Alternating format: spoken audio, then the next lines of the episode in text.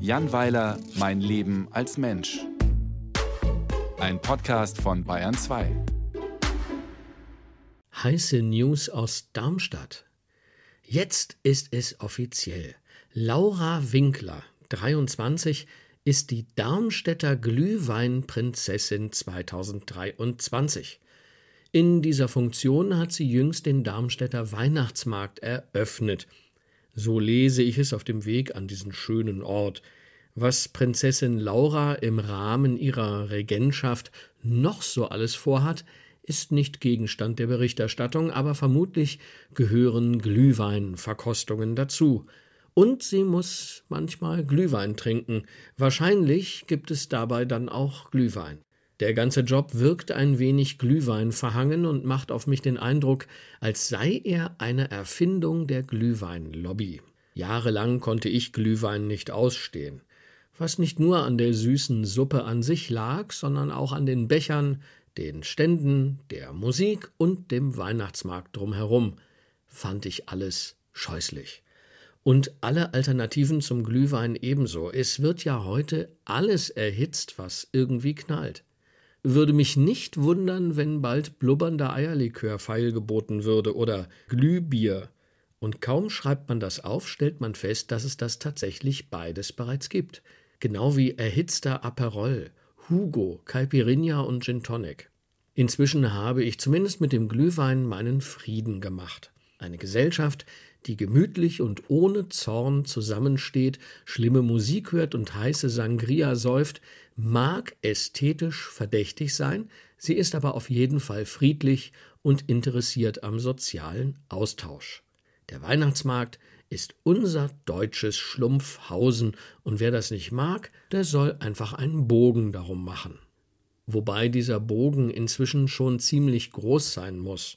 Es gibt Städte, da stolpert man von einem Weihnachtsmarkt in den nächsten. Und manche Menschen fahren extra von weit her hin, um neue Spielarten der gastronomischen Bespaßung auszuprobieren. So wie die Dame im Zug nach Darmstadt. Sie sitzt mir gegenüber. Ihr Golden Doodle namens Barry befindet sich zur Hälfte unter und zur Hälfte auf meinem Platz, was mich nicht stört, weil er sehr freundlich guckt. Die Dame erzählt, dass sie Foodie sei. Das ist eine furchtbare Bezeichnung für Leute, die gerne originell essen. Klingt irgendwie unappetitlich so, als würden diese Leute Füße essen, aber egal. Sie befindet sich auf dem Weg nach Darmstadt, weil man dort besonders gut essen könne. Man habe dort Food Trucks aufgebaut. Früher hießen die mal Imbisswagen. Food Trucks sind die Nagelstudios der mobilen Gastronomie. Wo man in der Innenstadt hinsieht, überall Nagelstudios und Food Trucks. In Darmstadt hat man sie zu einer Art Wagenburg gestellt. Auf diese Weise erhält der ganze spießige Weihnachtsmarkt etwas leicht Woodstockiges, was auch am alternativen Angebot liegt. Es gibt dort afrikanisches Streetfood aus Eritrea, neapolitanische Pizza, natürlich allerhand sonderbare vegane Hervorbringungen und fancy Süßspeisen.